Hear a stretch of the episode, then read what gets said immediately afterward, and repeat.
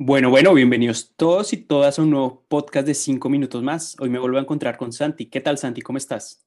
Bien, Fel, esperando que se acabe la pandemia, se acabe el virus y volvamos a tener la vida tranquila que teníamos antes. ¿Tú cómo vas? Pues con las mismas esperanzas que tú tienes y hablando de problemas que afronta la humanidad, hoy contaremos la historia de cómo la ciencia está intentando acabar la muerte. Así que, ¿qué dices? ¿Comenzamos? Vamos. Puedes escucharnos donde quieras, cuando quieras y con quien quieras, a través de Apple Podcast, Spotify y Anchor.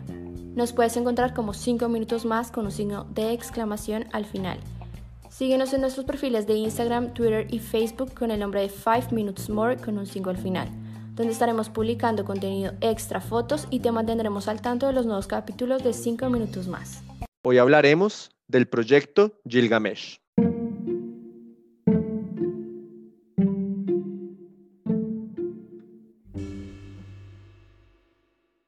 De todos los problemas de la humanidad, hay uno que continúa siendo el más importante, el más interesante y aparentemente el más insoluble, el problema de la muerte.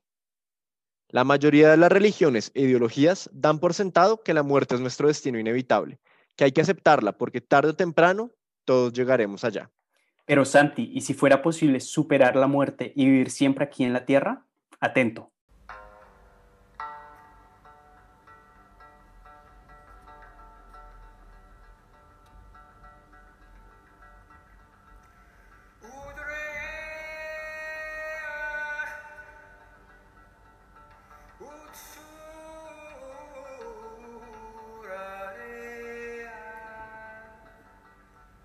Cuenta la leyenda que Gilgamesh era un rey de una ciudad-estado, la de Uruk más exactamente.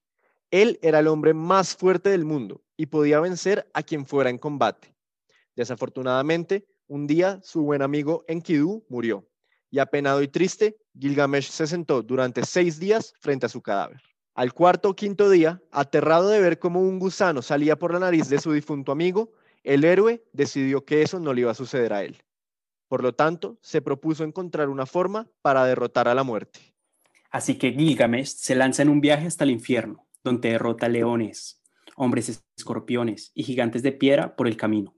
Sin embargo, tras terminar su epopeya, Gilgamesh volvería a su hogar siendo mortal como siempre y sin lograr su mayor objetivo, derrotar a la muerte.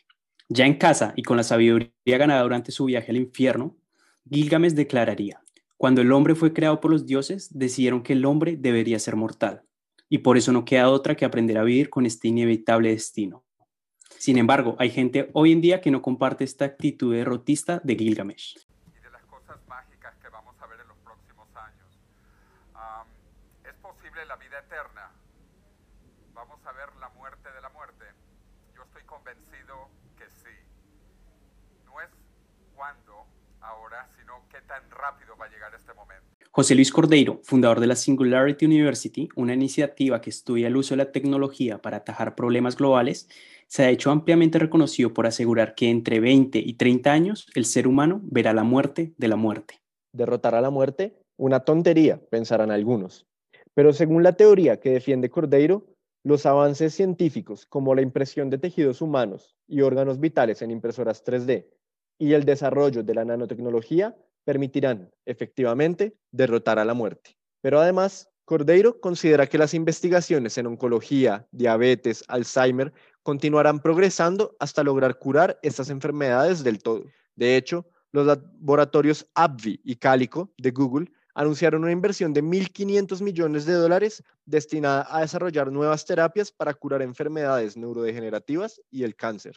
Y es que no solo se trata de Google, ya hay 350 personas criogenizadas en todo el mundo.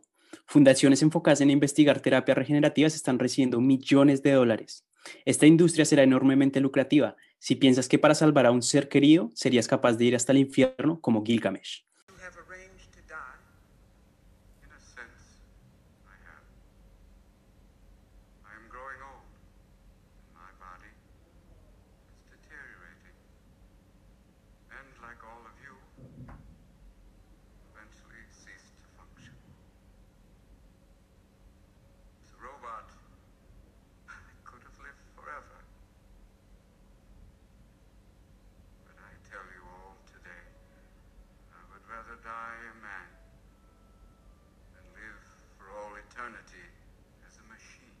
Al final, la meta para asegurar la inmortalidad es 2045.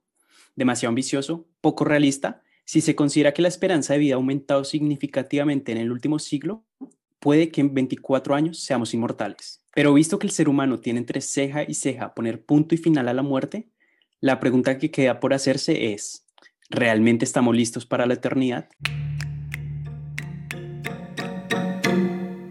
Si quieres saber más de Proyecto Gilgamesh o cómo los humanos se han convertido de animales a dioses, pues los invitamos a leer el libro Sapiens de Yuval Noah. Y si quieres saber más de nuestro podcast 5 minutos más, no se te olvide seguirnos en nuestras redes sociales.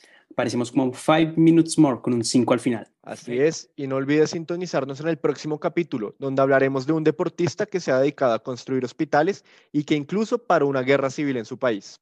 Y hasta entonces, chao, chao.